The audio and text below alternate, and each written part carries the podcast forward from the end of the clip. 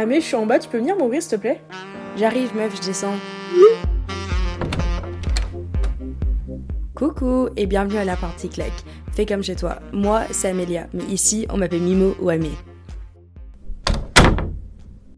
Coucou et bienvenue dans l'épisode tant attendu de la rentrée sur la validation académique. Ça fait depuis le début du podcast qu'on me tanne en me demandant ce sujet, sauf que je savais que je ne pouvais pas faire ce sujet sans Anna parce que c'est avec elle euh, dont on discute le plus et que j'ai beaucoup appris notamment là-dessus. Donc il fallait qu'on trouve un moment pour faire ça correctement et euh, le moment parfait s'est présenté à nous. N'hésite pas à me dire si le concept de faire venir du monde à la partie claque ça te plaît, en tout cas j'espère. Et aujourd'hui on va parler de mon expérience et de son expérience en passant des filles qui ont été déléguées toute leur vie, en cumulant les, les bacs et brevets à mention très bien. Tout ça pour finir avec une insatisfaction en fin de compte. Voilà, je te fais plein de gros bisous et je te laisse avec moi et Anna. Bisous Tu te sens comment? Hum, Moi, ça va, perso. Ouais, ça va. Un peu stressée, mais ça va. Je pensais que tu serais plus stressée que ça. Je pensais que là, on se serait déjà tapé un fourré, qu'on n'aurait pas pu enregistrer. C'est pour ça que j'essaie d'être sérieuse et pas trop de parler depuis tout à l'heure. Et honnêtement, je pense que je vais pas te regarder du podcast parce que sinon. euh, Bah, c'est un peu compliqué, on avait pas ça. ok, ok, ok. Ok, non, vas-y, regarde ailleurs, regarde ailleurs. Je vais regarder mon téléphone. bien Tu veux que je regarde quoi euh? Je sais pas, regarde ailleurs. Ok. Du coup, j'ai décidé de pas faire cet épisode solo, étant donné que je suis amie avec la CEO de la validation académique. Elle s'appelle Anna. Qui es-tu, Anna? Ok, donc salut, moi c'est Anna, j'ai 21 ans et euh, je sors actuellement, enfin il y a un an de prépa HEC. Euh, je l'ai faite à Annecy, au lycée Berthollet, s'il y a des gens qui passent par là. Tu vois, tu, parles, tu te présentes par tes études. T'es qui, Anna? Genre, t'es pas quelqu'un d'autre. tu- Coucou, je suis la copine d'Amélia, on s'est connus euh, au lycée. Merci à notre prof d'allemand de nous avoir mis à côté parce que voilà, ça nous a permis de nous découvrir une superbe amitié. En plus, on s'est rencontrés en cours d'allemand et en cours d'euro. Genre en validation académique. Ça, Plus, ça, plus, plus. ça a Vraiment, été a- dans nos gènes Il n'y d'amitié. avait pas plus, pas plus fort que ça quoi. Bon, on n'était pas les plus forts en. en... Euro, ça En- allait. ah, Allemand Allemand, non. Non, non, allemand, on peut définitivement. Après, je pense que c'est littéralement une moyenne nationale de savoir que les gens en allemand, ça se joue à, à rien en fait, parce que bon, voilà, l'allemand. Bref, les germanistes, on se sait. LV2, on se sait. Du coup, ouais, tu disais du coup que t'as fait une prépa. Ouais, j'ai fait une prépa du coup HEC et, euh, et voilà, ça c'est. T'as fait un bac quoi ça du coup, nous, on a passé le On a- bac on à l'époque. euh, À l'époque, oui, on était la dernière année du bac et on a fait un bac ES toutes les deux avec euh, plus ou moins d'options. Ouais. J'avais allemand. Au collège, j'avais latin. Après, non, j'ai d'abord fait allemand, après latin, après section euro. Après, au, au lycée, j'ai voulu arrêter le latin, mais ma maman m'a dit non, non, non, non, tu reprends une option. Du coup, j'ai fait chinois en plus. Toujours plus. Anna mais- avait un emploi du temps de ministre à l'âge de 15 ans en seconde. Parce qu'en troisième, mes matières se, se chevauchaient. Tellement que t'avais d'options. Ouais, c'était latin et section euro d'ailleurs. Ok, et du coup, on va parler de validation académique aujourd'hui. De toute façon, je crois que je l'ai déjà présenté. Quand j'ai cherché la définition de validation académique en ligne, quand bah, ça fait un moment qu'on dit qu'on va faire cet épisode. Ouais, ça, fait... depuis bah, du coup février. Ouais, et même avant, même quand j'ai commencé le podcast et que j'ai dit que je voulais en faire avec certaines personnes. C'était déjà dans ta liste. Ouais, genre c'était un peu évident que je voulais le faire avec toi. Parce qu'en fait, ce qui est intéressant avec, euh, bah, là, dans la perspective que tu pourras voir, c'est que moi, la validation académique, je l'ai connue au collège, lycée. L'étude sup, la validation académique, elle s'est envolée par la fenêtre. J'en avais plus rien à cirer. Et Anna, bah, ça a été toute sa vie, mais notamment en prépa, euh, voilà. Mais du coup, quand j'ai recherché en français, euh, la définition de validation académique, l'histoire de. Parce que ça se trouve, il y a des personnes, là, tu peux écouter ça, et tu sais même pas ce que c'est, ce qu'on parlait tout à l'heure avec Anna, c'est que ça se trouve, moi, quand je ferais de validation académique, ça se trouve, on savait même pas ce que ce terme existait vraiment. Et la définition, figure-toi que ça existe même pas en en Français. C'est qu'en anglais qu'on trouve la définition. Quand tu marques euh, validation académique sur Google, t'atterris directement sur un truc du gouvernement. Et du coup, parce que j'ai fait mes recherches aussi. Et du coup, t'atterris ouais, sur un truc du gouvernement. Il n'y a aucune définition euh, prête du Ça en Larousse, dit quoi. long sur, euh, sur la validation académique à l'échelle de la France. Blind. Mais du coup, si on traduit la validation académique de la définition anglaise, c'est du coup qu'est-ce que la validation académique? Qu'est-ce que la validation académique? La validation académique est connue comme étant l'acte de relier son estime de soi à tes notes. C'est quand ton identité, ton bonheur, ton estime de soi vont tous être reliés à tes réalisations académiques. Mais on va rentrer plus en profondeur du coup avec notre expérience et comment est-ce qu'on l'a vécu et comment ça s'est manifesté. D'où la première question, c'est toi la validation académique, tu penses que c'est toi-même qui te imposé ou c'est en... Enfin, c'est plus tes parents ou c'est peut-être un prof quand tu étais plus jeune Genre, c'est venu comment? Alors, je pense que quand j'étais petite, j'avais pas forcément cette notion de savoir que les notes allaient m'impacter à ce point-là. Donc, je pense que c'est mes parents qui m'ont. Ma mère qui m'a vraiment impacté avec euh, sa pression des notes, etc. En disant qu'il voilà, il faut que tu aies des bonnes notes et tout. Et j'avais pas le droit de ramener une note en dessous de 15 jusqu'à, je pense, la quatrième. Ouais, c'était pas possible quoi. Ouais, en, soi, en soi, il n'y avait pas de big dilemme en mode j'allais pas me faire punir ou autre, mais c'était vraiment juste une pression et après la pression elle est restée, etc.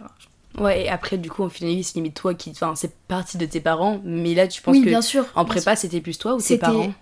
Non, c'était moi. Non, non, c'était absolument Tes moi. parents Mes étaient pas là-dedans, Enfin, ils étaient pas, pas très chauds non plus pour que je fasse prépa. Ils savaient que c'était pas fait pour moi. Ouais. Et puis à savoir aussi que j'ai un grand frère qui lui aussi a fait prépa. Donc forcément, les grands frères c'est un exemple et, euh, Et- ça, ça a joué en se disant oh mon dieu, faut que je lui ressemble. Oh mon dieu, faut que j'ai des bonnes notes. Ouais, du coup, tu t'es toujours comparé à ton grand frère en. C'est ça. Et en fait, voilà, ça a été un- juste un cercle vicieux. Il y a eu mes parents, après ça a été moi, après ça a été mon grand frère, puis après re-moi, etc. Et tu penses que si ton grand frère avait pas fait prépa, t'aurais fait une prépa? Non. Ok. Quand est-ce que ça a commencé du coup? Parce que t'as dit que tes parents t'ont forcé. En plus, c'est rigolo parce que ça, on en a jamais. Enfin, on en a parlé de la validation académique, mais moi, je savais pas que tes parents t'avaient imposé euh, les 15 de moyenne jusqu'en quatrième. Mais du coup, ça a commencé à ce moment-là Ou ça a commencé peut-être après Ou genre vraiment, parce que au lycée, je m'en souviens que t'étais à cheval sur tes notes, mais tu vois, genre. Je ressentais pas non plus un giga stress dans ma tête. Après, je sais pas si j'étais tellement focalisée sur les miens que je voyais pas ça, mais je m'en souviens pas trop. Non, ça a vraiment commencé, oui. euh, En fait, j'ai été dans. Ma mère m'a mis dans un collège privé, en fait. euh, En primaire aussi, mais après, quand tu passais au lycée, au collège, en fait, euh, si tu voulais faire allemand, par exemple, t'étais pris sur tes notes. Et du coup, ça créait une classe élitiste. Parce que les germanistes ont été rassemblés parce que voilà, on voulait faire allemand, mais aussi parce qu'on avait été choisis et pris pour faire allemand. Et après, le latin, ça faisait la même chose. T'étais choisi par rapport à tes notes. Oui, tu as eu t'as assez de bonnes notes pour gérer un emploi du temps euh, de latiniste slash euh, germaniste. Ouais. Et section euro, c'était encore la même chose. Mais c'était en quelle classe ça Au collège. quel- Ouais, mais quelle classe Genre, c'était au niveau de la sixième? Oui, sixième, sixième germaniste, Ok, ouais. cinquième latiniste et après quatrième euh, section euro. Et du coup, ça faisait tout ça, ce qui faisait que à chaque fois, tu faisais partie des meilleurs, des meilleurs et encore des meilleurs. Hmm. Donc ouais, ça a commencé comme ça, genre. Enfin, ça a plutôt continué aussi. Ouais, mais ça, ça, enfin, ça a commencé dès, la- dès le collège, quoi. Ouais, dès le collège, voire même Ouais. la primaire. Parce que la primaire, encore une fois, j'avais les grands frères qui étaient là, qui avaient des bonnes notes. Parce que du coup, qui étaient plus âgés, qui avaient. avaient... Parce qu'en primaire, je sais même plus si c'était des notes, c'était plutôt des points verts. Je ou crois en des trucs comme CM2, ça. t'as des notes, mais avant, t'as des Ouais, traits, des, TB, quoi. c'est des- non ouais, des trucs comme ça. Et du coup, vu que lui, il a accédé en- déjà aux notes, bah, j'étais en mode, oh mon dieu, c'est trop cool d'avoir des bonnes notes en fait. Ouais. Ok, mais tu vois, c'est rigolo parce que je pense que la validation académique, j'en avais mais rien à foutre de mes notes jusqu'en troisième. Et en troisième, ma mère m'a mis un coup de pression. Et bah là, on a été au lycée, tu sais, il y avait le lycée privé là, tu vois, tu vois de quel genre je parle. Et il y avait du coup notre lycée, et moi, tous mes potes allaient dans ce lycée-là, et j'avais déjà galéré à me faire des potes en arrivant du coup en France, et ce lycée-là. Et ma mère m'a dit, bah, ma mère, elle dit qu'elle m'a pas mis la pression par mention très bien. C'est faux. Moi, je me rappelle très bien, elle m'a dit, si jamais, je t'envoie dans le lycée privé. Et ma mère, ma mère était prof là-bas en plus. Donc en plus ma prof dans le lycée privé, Cato, machin, je dis mais c'est mort. Et du coup bah, j'avais une mention très bien. Et en fait quand tu rentrais dans le système de ah putain c'est stylé, tout le monde te sauce, les profs te saucent, tes parents sont fiers, ils se la raclent auprès de tout le monde. Et moi du coup je pense que c'est né, mais c'est ma mère qui me l'a imposé. Mais après genre au lycée... euh, ça leur passait un peu au-dessus de la tête, genre c'était bien, ils étaient fiers, mais je pense que mon frère a subi du coup, mon petit frère a subi ce que toi t'as subi. Faut savoir aussi que ma mère est proviseure adjointe et Ah a, été mon, a été proviseure adjointe du coup de mon collège quand j'étais au collège et après de mon lycée aussi. Donc il y avait aussi cette pression en mode euh, oh mon dieu, faut, faut rendre fière maman auprès de, auprès de tout le monde parce que du coup tout le monde connaît ta mère et, et de- que ce soit auprès des élèves ou même auprès des profs en fait. Ouais. C'est ouf ça. en Et ma mère était à mes conseils de classe aussi par la même occasion en tant que proviseure adjointe. C'était c'était super. Et euh, c'était quoi un peu les premiers effets de la validation académique? Enfin, comment est-ce que tu as commencé à capter que les notes avaient pris une certaine ampleur dans ta vie? Ou comment, bah peut-être pas les premiers effets, mais quel- enfin, comment est-ce que quelqu'un qui écoute ça pourrait se dire en fait, ok, mais je rentre carrément dans cette case-là, quoi? Honnêtement, euh, je pense. Bah, après, il y a aussi le travail sur soi-même, enfin, genre euh, de toi à toi, mais il y a aussi le- euh, les autres par rapport à toi. Quand tu commences à te classer, en fait, en disant Oh, tiens, j'ai eu, euh, j'ai eu 15, bah, je suis en dessous de cette personne et au-dessus de cette personne, en fait. Quand j'ai commencé un peu à me classer, etc. Alors qu'au lycée, je, je crois pas qu'il y ait des, des sortes de classements, tout ça. Mm. Mais du coup, c'est toi qui l'as fait toi-même, ton classement, en te disant Hmm, Oui, qui est le meilleur de la classe, qui eu la oui, meilleure c'est note. exactement, je suis moins intelligente que cette personne, mais plus intelligente que cette personne, haha, je me la pète ou pas, tu Ouais. vois, genre des trucs comme ça en fait. On a commencé un peu à définir notre intelligence de par notre note en fait. Une note ça signifierait si t'étais plus intelligent donc une autre personne. Et quoi. même pas avant les notes, je pense même quand t'avais les, les points verts ou les points rouges ou les points orange, quand t'avais toute ta ligne là, je me rappelle des, des cases, je sais pas si Les t'avais ça. compétences, ouais. Ouais, les compétences, t'avais Ouais. les compétences, t'avais tous les trucs verts et, et genre des fois quand t'avais genre un petit truc orange, t'étais là en mode shit. Ouais, fait chier. Ouais, je capte, vraiment. Je pense que le moment où j'ai capté que j'avais un, un énorme effet sur genre mes notes, c'est vraiment au lycée. Je pense la seconde, un peu moins, parce que du coup, je suis arrivée dans cette classe euro où la moyenne était à quoi À 15 de Ah la non, classe non, la monnaie, eh non mais c'était. C'est un truc de malade. j'ai jamais vu vraiment. Mais la moyenne générale, c'était pas que en euros. Ah oui, ah non, mais la moyenne de classe, je te parle. était- Même les autres classes nous voyaient vraiment un peu bizarrement. On était la, la classe des gens qui travaillaient trop, genre. J'imagine il y a des gens qui rappelles. notre classe qui écoutent ça là. Non mais et du coup en fait à ce moment-là en fait c'est quand j'ai commencé à capter. Moi je pense que troisième c'était hyper intense. Et après à partir du moment où on a commencé à me parler du bac et de la mention, je pense que là on, m'a rengrené dans le truc. Et c'est vraiment tu pouvais me réveiller à genre 6h du mat, tu me dis dis-moi ta moyenne générale à 0,001 près. Et genre avant même de passer un contrôle, je calculais que si j'avais cette note là, ça impactait ma note, ma moyenne en quelle manière et machin et ça augmentait de combien et genre mais c'était un truc mais Et même à devenir folle quoi. le stress quand. Tu sais, quand il y a quelqu'un dans la classe qui disait Oh, il y a les notes de maths Et Et là, tout le monde était sur son téléphone en mode Oh mon dieu, il y a les notes de maths, oh les gars, oh mon dieu, j'arrive pas à me connecter. Putain. Des trucs comme ça, genre. Mais moi j'étais insupportable si j'avais la meilleure note en maths, toute la classe le savait genre. Bien évidemment. C'était atroce, mais j'étais atroce pour les autres élèves genre. Ah, C'est horrible. C'est horrible. Par contre si j'avais pas la meilleure note, bah Ah, je fermais gentiment ma gueule. Même si j'étais la deuxième meilleure note, c'est pas grave. Je- Ouais. Là je m'en souviens. attends. Non, Mais moi, même plus- euh, c'était plus, en terminale ça par contre. C'est vrai que en seconde et première, j'ai pas vraiment vécu. Enfin, parce que je, le sa- je savais en fait que je travaillais pas assez et que euh, j'avais pas envie de travailler assez, mais j'avais quand même la validation académique. C'est un peu bizarre. C'est-à-dire que j'avais la validation académique, mais je me donnais pas les moyens d'être la meilleure. Et euh, alors qu'en terminale, j'avais la validation académique et je, me, je donnais tout pour. euh, je donnais tout. C'est-à-dire que le matin, la veille d'un DS, enfin le matin du DS. du DS, je pouvais me lever une heure plus tôt pour réviser. Genre. Hmm.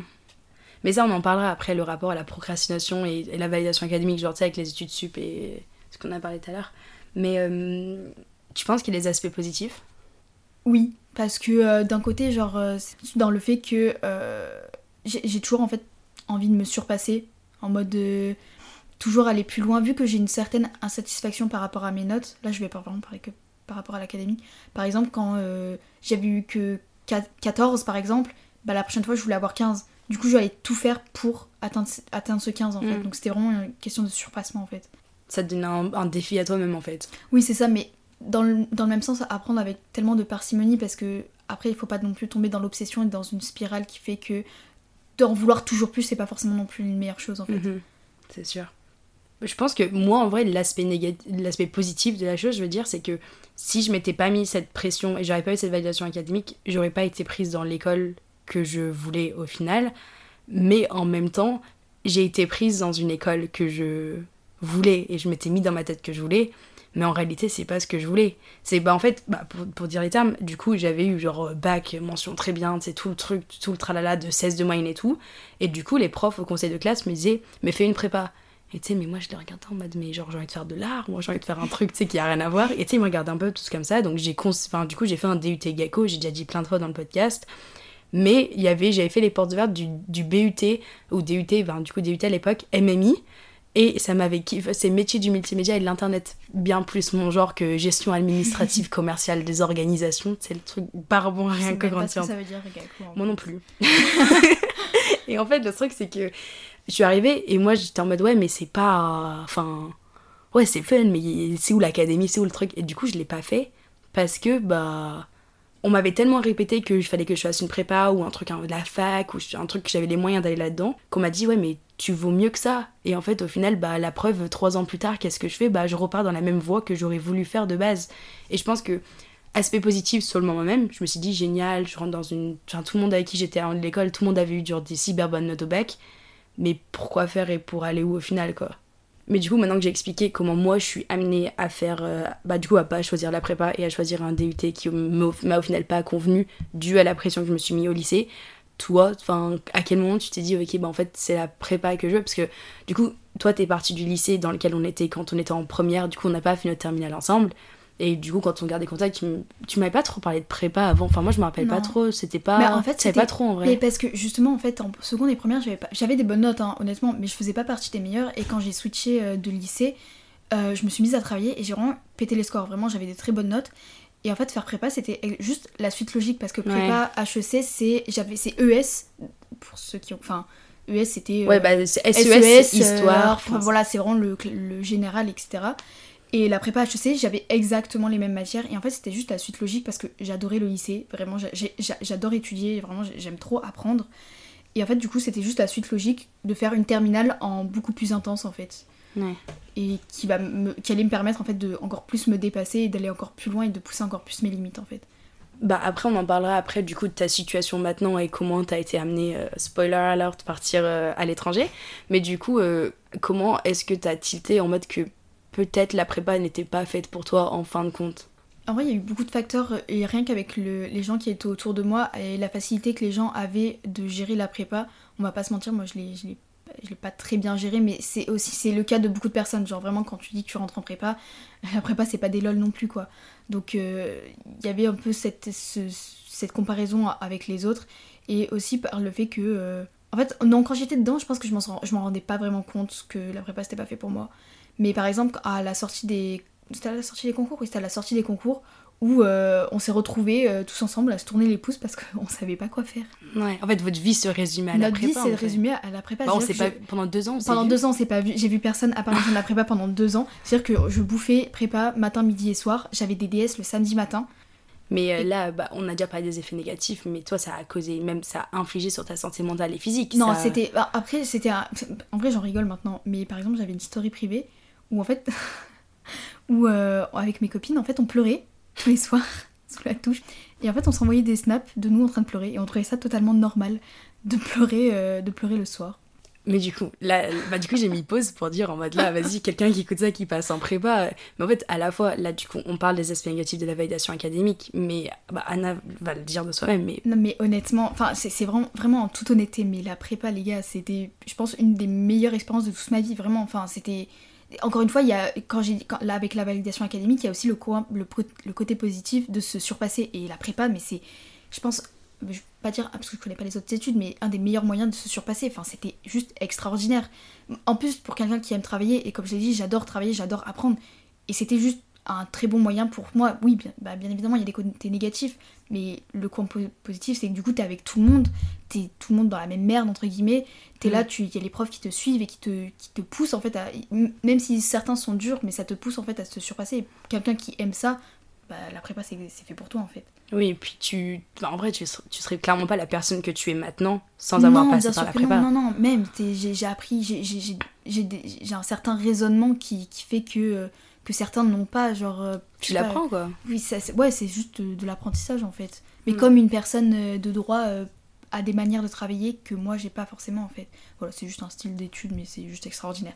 Allez, en prépa Mais du coup, là, on va basculer plus dans le côté parce que pour ma part, je m'en suis sortie, la validation académique. Le côté, bah, ce que j'ai dit avant, c'est que bah, le lycée, c'était très intense et très stressant au niveau des notes, mais après, en arrivant en études sup, moi, j'ai eu un basculement.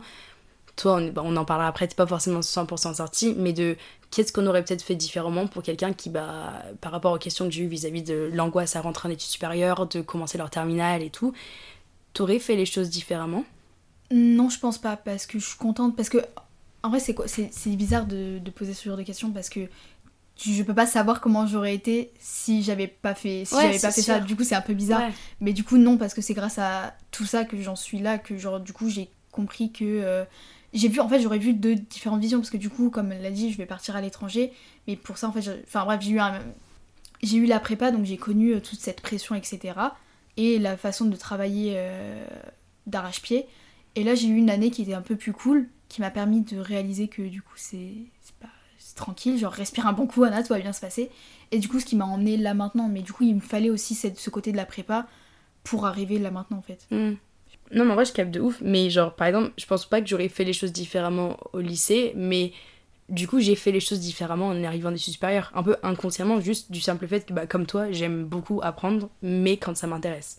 Et j'ai ce gros défaut de si ça m'intéresse pas et je sais que ça ne va pas me servir, ça me pèse de dessus la tête, mais d'une puissance, c'est astronomique, quoi. Et du coup, quand tu arrives en études supérieures, et je pense que c'est à ce moment-là où, en fait, j'ai découvert, et c'est le point que moi, j'ai envie de mettre en avant, je pense que tout le monde a de la validation quelque part. Tout le monde la cherche. Et j'étais en train de me dire, dans toutes les personnes que je connais qui a de la validation académique, très peu ont de la validation extérieure d'une autre passion ou d'une autre chose. Et moi, en fait, j'ai capté qu'au partir du moment où je suis arrivée en études supérieures, j'ai entamé d'autres passions et d'autres loisirs où je me suis rendu compte que j'étais forte et pas seulement à l'école parce que bah au lycée je faisais de la gym mais j'étais pas la meilleure. J'étais forte mais j'étais pas non plus la meilleure de mon équipe. Et en fait je pense que le plus important pour moi d'être sortie de ce cercle de validation académique c'est que je me suis créé une identité en dehors de l'école je me suis engagée auprès euh, du bureau des étudiants, le BDE. Enfin, si tu passes étude tu vas découvrir. Je me suis engagée auprès d'associations. J'ai lancé mon propre truc avec la photo. C'est la photo dont je parle depuis tout à l'heure ou de la création. Et je me suis rendu compte qu'en fait, c'est des domaines dans lesquels je peux exceller, je peux, je peux m'en sortir et que les gens peuvent me donner de la validation tout simplement en disant j'aime trop, c'est trop chouette et tout, même si c'est des choses débiles. Et c'est à ce moment-là que je me suis rendu compte que bah j'avais pas besoin de l'école pour me donner. En fait, je ressentais la même sensation de validation quand quelqu'un me complimenter vis-à-vis de ce que je faisais ou que je voyais que j'apprenais un nouveau truc que, ce que j'avais en cours. Et en fait, c'est là que j'ai appris, j'ai re-appris à aimer apprendre parce que quand j'allais en cours et que j'apprenais, par exemple, quand on faisait des cours de création, de marketing, etc., je me voyais à quel point je m'intéressais parce que je savais que ça pouvait me servir. Mais en fait, j'apprenais plus que je me disais, j'étais pas en mode, ah ça, ça va passer au contrôle et tout. Je m'en foutais. Genre, vraiment, j'apprenais à la minute parce que je voulais juste sortir de l'école, faire ce que je voulais. Au final, c'est ce qui s'est passé. Mais c'était en ouais, c'est juste, j'ai trouvé la validation extérieure et j'ai trouvé quelque chose qui faisait me sentir mieux vis-à-vis de moi-même. Je sais pas si c'est assez clair. Mais du coup, là, j'ai exposé le fait que moi, j'ai mon juge sorti. Par exemple, là, en faisant ma rentrée, j'ai pas cette crainte de rentrer. Enfin, pour moi, je l'ai pas encore. Après, peut-être que ça viendra au fur et à mesure, mais pour l'instant, j'ai pas cette crainte-là. Et toi, tu juges, t'en es sorti ou pas? Donc, je pense qu'il y a une part. Enfin, en vrai, je pense que c'est 50-50. Parce que dans une part, oui, parce que donc j'arrête les études. Euh, donc là, j'étais en école de commerce et j'arrête les études et je pars faire fille au père aux États-Unis. Et d'un autre côté, non, parce que je sais que j'ai envie de reprendre les études, genre. Et, mais que c'est une certaine validation parce que j'ai envie de reprendre les études, parce que je sais que j'ai envie de. Là, actuellement, là, j'ai envie d'avoir un 18. J'ai envie que quelqu'un me mette un 18. Juste, euh, juste pour, voilà, c'est cool d'avoir un 18, quoi. Hmm. Mais du coup, tu penses que c'est la prépa qui t'a laissé ces séquelles-là ou ça date de même avant Tu sais pas trop? Hmm, en vrai, je pense que la prépa y est passée aussi par là parce que pareil, il y a l'effet de groupe et euh, le fait que tous mes copains sont donc dans leurs écoles et qu'ils vont continuer. Donc là, on rentre en master. Donc euh, voilà, et moi je rentre pas en master en fait, je fais une année sabbatique, euh, une ou deux ou trois ou j'en sais rien, mais je m'arrête là pour l'instant. L'aventure s'arrête pour moi maintenant. pour le coup, je pense donc je pense m'en être sortie dans certains cas, mais d'un autre côté non parce que j'en tire en fait une certaine fierté de de dire que j'ai fait prépa. Voilà, c'est clairement ça. J'aime dire que j'ai fait prépa. Français. On parle français, j'adore euh, me la péter entre guillemets de dire que j'ai fait prépa parce que bah, j'en suis extrêmement fière. Et bah, Tu peux l'être quand même, parce que c'est quand même. Moi, je sais que j'aurais moi, tu... une semaine là-bas. Une semaine, je me casse. Et, euh, et tu penses qu'il y a un moyen d'éviter ça Ou bon, c'est pas ce que tu aurais fait autrement, mais là, à l'avenir, comment est-ce que tu pourrais peut-être éviter ça Ou comment une personne, si tu pouvais parler à quelqu'un qui rentre en prépa ou avec le recul que tu as maintenant, que tu peut-être pas avant Il n'y a pas de remède miracle à ça, ça c'est sûr et certain.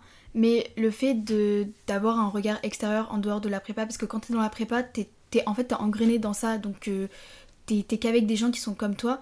Et le fait d'avoir quand même des potes entre guillemets à l'extérieur, tu sais, je peut-être garder contact avec toi euh, euh, en dehors de la prépa m'aurait peut-être fait comprendre que de relativiser sur tout ça en fait, de relativiser sur le fait que c'est pas grave Anna si, si, si t'as pas eu une bonne note à ce contrôle alors que t'as révisé pendant des semaines, c'est pas grave en fait.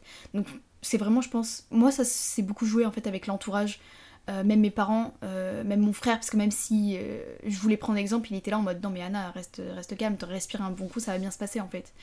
Et juste l'entourage ça m'a énormément aidé sur le fait ouais, avoir un, un, un pied d'appui qui est en dehors de la qui est en dehors qui me permet en fait de, en fait de, de, prendre du recul en fait tout simplement ouais puis je pense que bah, là j'avais déjà dit le fait d'avoir d'autres loisirs mais c'est bon, c'est con à dire. Et en soi ce serait mon conseil à mini moi mais ce serait en mode que tu n'aies pas tes notes. Genre c'est pas parce que t'as eu 9 que t'es une enfin même pas une merde parce que certaines personnes vont voir ça une 9 comme étant une bonne note. Mais moi dans ma tête sincèrement 14, je commençais à. Ça me saoulait. 14, c'était pas bien. C'était 15, jusqu'au lycée du coup, parce qu'après, oui, 15, ah bah ça rentrait pas. 15 n'était pas. Pour moi, les notes étaient sur 15, pas sur 20. Mais. Euh, voire même moins. Mais 15 pour moi, c'était au lycée, c'était oh là là. En tant que parent, tu, tu, fais, tu vas agir comment vis-à-vis de tes enfants et que bon, on n'en est pas là hein, on croise Non. les doigts, on touche du bois. Mais tu penses que tu auras une attitude différente de celle que tes parents ont eue ou justement tu auras limite quelque chose d'autre? Enfin, genre, tu sais pas. Alors, je pense que question un peu tabou, mais euh, là, euh, je pense que je les pousserais au max, quoi. C'est un peu compliqué. Enfin, en vrai, je sais pas, mais là, oui. Puisque, encore une fois, j'en suis fière de que mes parents m'aient poussé à faire. euh, bon, peut-être pas latin, parce que ça m'a un peu été inutile, mais euh, j'ai fait un voyage en Italie. Donc, c'était cool. mais par exemple, le chinois, est-ce que c'était vraiment utile? Non. Mais est-ce que je me la pète de, ça, de dire que j'ai fait chinois? Oui. Ok, ok. Je pense que je serais. Je sais pas comment. Bah, genre, les notes, ça sera important parce que, mine de rien, malheureusement, il faut se formater aussi, au système scolaire parce que. Malheureusement, le système scolaire a fait, il y a plein de failles et de toute façon, euh, on pourra jamais créer un système parfait pour tout le monde parce que tout le monde a des manières de, d'apprendre et de gérer les cours différemment. Mais je pense que je dirais juste en mode conforme-toi, mais genre libre à toi de faire 500 000 passions à côté. Je pense que ce serait plus en mode de d'avoir ce, ce, ce truc à côté, bah, par exemple au lycée, d'avoir de la gymnastique, même si j'étais pas, j'étais pas nulle, j'étais pas la meilleure, mais d'avoir ce pied d'appui et de, de mettre ton estime ailleurs en fait, de pas mettre tous tes, tes œufs dans le même panier. Et vient euh, le conseil de. Là, je mettrai le lien de la vidéo. Malheureusement, la vidéo, il parle anglais et c'est un peu Eminem sur les bords et il parle hyper rapidement. mais du coup, tu peux ralentir la vidéo. Mais en fait, le mec, il, il parle de sa, son rapport à la, à la productivité. Il parle des 80%. Du coup, quand on a regardé la vidéo, Anna était pas spécialement d'accord parce qu'elle a le regard de la prépa. Mais moi, j'ai le regard plus du coup de la terminale ou même d'un regard pour ma part, pour les, les DUT du moins. C'est au lieu de te donner à 100%, donne-toi à 80% quand tu te donnes à 80%, en fait, le meilleur n'existe pas, le meilleur change tout le temps et le meilleur c'est subjectif. Quand tu vas rendre ta copie et que tu vas le donner à un prof, à moins que ce soit des maths, à la rigueur où tu as une bonne et une mauvaise réponse, français, philo, c'est subjectif. Et en fait, en fonction de dans les mains de qui ta copie va tomber, ta note sera pas pareille. Et du coup, au lieu de te donner à 100% et à t'épuiser, c'est fait à 80%. Et si on remet les choses correctement, c'est tout ce que tu as à apprendre et à tirer de ta leçon, que ça soit créativement, que ça soit euh, au niveau de l'école, que ça soit dans tous tes projets, tu les apprendras dans les 80 premiers. Et les 20 autres pourcents, bah, ça sera juste du stress supplémentaire parce que la perfection n'existera jamais. J'ai envie de rajouter, parce que j'ai carrément zap, mais mon rapport à la procrastination, et ça j'en ai parlé dans l'épisode de la procrastination, parce que pour moi tu peux être quelqu'un avec la validation académique, mais qui procrastine. Et je pense que les deux vont souvent ensemble qu'on se le dise, même s'il y a des personnes qui sont très à to-do list et tout, moi j'avais la to-do list, mais en fait j'ai marqué faire ma to-do list dans ma to-do list. Or c'était à l'excès. Mais en fait je pense que arrivé en études supérieures, j'ai procrastiné à réviser parce qu'en fait je savais pertinemment que genre j'allais pas avoir une bonne note. Mais du coup le fait que j'ai procrastiné, en fait je pouvais pas m'en vouloir. Parce que vu que je savais que j'avais pas révisé, je savais que j'avais une mauvaise note. Mais si je révisais et je me donnais à fond, que ce soit 80, 50 ou 100%, et si j'avais pas une bonne note, bah en fait je m'en foutais parce que du coup en compta, qu'on se dit, j'ai eu 2 au dernier partiel. Mais j'aurais révisé, j'aurais eu quoi? 5 Peut-être 5. Et la honte si je révise et j'ai 5. Mais sans réviser, j'ai eu 2, je suis en mode, ah ouais, j'ai quand même eu 2 quoi. Bah, du coup, moi, je révisais et j'avais. Deux. J'avais deux. en prépa, c'était mon quotidien. J'adore. Et après, t'as pris ton année là, et on a fait combien de pays? 5 5. et du coup, euh, conseil à mini-toi, mini-nous, Mini-nous. mini-nous, mini-toi, mini-moi, mini-tous. Euh, le conseil le plus proche, ça serait euh, celui de la prépa, parce que bah, du Ouais. c'est le plus récent. Et ça serait arrêter de se prendre la En vrai, c'est des conseils tellement. Ouais, mais ça fait du basiques, mais ça fait du bien de l'entendre. Ouais. C'est euh, arrête de te prendre la tête parce que t'es celle qui a la pire note. Parce que, j'ai, j'ai- parce que oui, en prépa, il y a le classement et du coup, j'étais dans les dernières. La dernière. Première en partant de l'avant, ça. Tu vois, c'est première, Exactement. faut positiver. Et surtout, arrêter de se comparer aux autres parce que euh, dans la réussite scolaire, il y a les notes bien sûr, mais aussi une grande partie de facilité. C'est-à-dire que, par exemple, euh, comme je disais, j'aurais beau eu avoir euh, des profs particuliers ou autres, par exemple, j'aurais pas pu surpasser la note de 15. Et par exemple, j'ai des copines qui, elles, atteignaient les 20. Bah, du coup, ces 5 points restants, c'était surtout de la facilité. Et pas tout le monde a ces facilités. Tu auras des facilités dans d'autres trucs, bien évidemment, mais peut-être pas dans ce domaine-là. Donc, c'est Mhm. juste arrêter de se comparer aux autres parce que certaines personnes ont plus de facilité que toi, en fait. Et je pense le conseil que je me donnerais à, à mini-moi de la terminale, ce serait que euh, ta mention au bac ne changera rien à ta vie du tout, à part euh, le dire à tes parents et que tes parents te disent le plus le dire autour de la table. Et que, euh, enfin, en fait, c'est surtout en mode le fait que tu eu 14 à ton contrôle, genre, dors sur tes deux oreilles. C'est pas la peine d'avoir fait 5 fiches de révision de plus, genre en mode. euh, Mais je pense que sincèrement, je pensais que ça allait avoir un impact sur ma vie à long terme. Je pensais que c'était une blessure grave, quoi. J'étais. C'était ma réaction, quand j'y repense vraiment, c'est. J'avais. Je me rappelle, je me passe trop d'une fois. Oh, Bah, du coup, moi, en histoire, je révisais tout par cœur. Mais moi, je sais pas rédiger, je sais pas écrire le français correctement, tu vois, je sais pas aligner trois mots sans qu'il y ait des fautes. Et du coup, je me rappelle, bah, du coup, j'avais souvent genre 13, 14, et la prof marquait toujours en mode, ouais, machin, euh, écriture, machin. Et en fait, du coup, mais j'étais au bout de ma vie, mais je suis, bah, ça rejoint la facilité, c'est en mode, je pouvais pas faire mieux, en fait, c'était fais du, fais du mieux que tu peux, ou engage-toi à une certaine échelle, mais fixe-toi une limite, en fait. Oui, parce que ta réussite euh, Personne n'est scolaire. pas celle des autres. Oui, et puis ta réussite scolaire ne, enfin, ne va pas créer ton bonheur, quoi. Enfin, faut juste mettre ça en tête. Ah bah clairement. Dit de personnes déscolarisées. en plus, bah là on a la fin, donc je sais pas qui a écouté jusqu'à la fin, mais quand on a commencé à préparer l'épisode, j'ai dit à Anna, faut vraiment qu'on mette en avant le côté euh, qu'est-ce qu'on aurait fait autrement parce que euh, bah moi je me suis déscolarisée par la suite, mais je reprends les études en septembre et toi pareil. En fait, le recul c'est qu'on a eu un trop plein, mine de rien, on a eu un Ah trop oui, plein c'était- et c'est un craquage. Et c'est ah mais totalement. Je pense que toi cette année et moi l'année qui arrive, c'était juste un trop plein. Et, et même je le dis, genre j'arrête les études. Et quand je l'expose à mes amis, c'est j'arrête les études parce que j'en ai marre.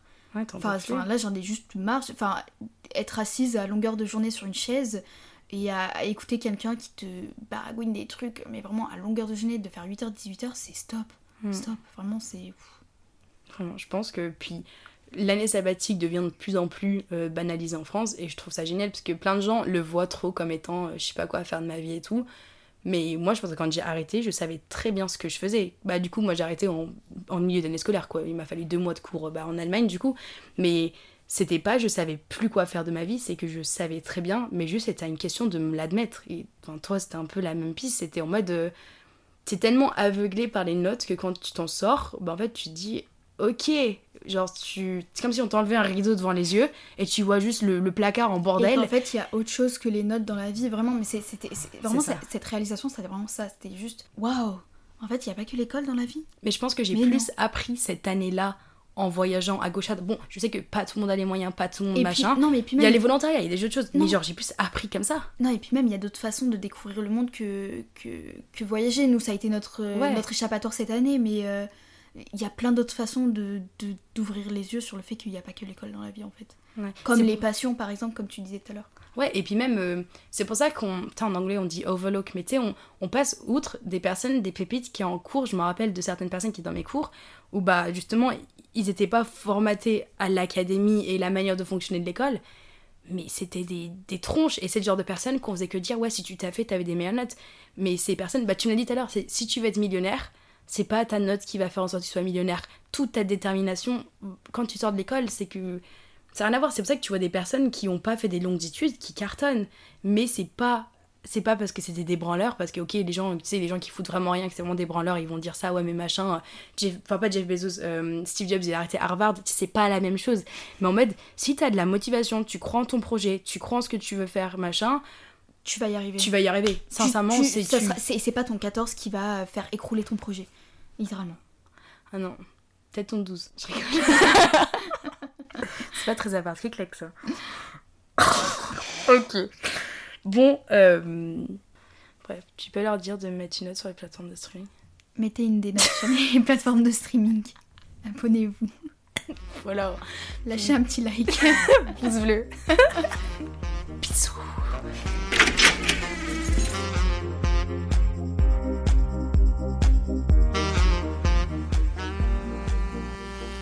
Oh là là, j'ai la flemme de monter ça.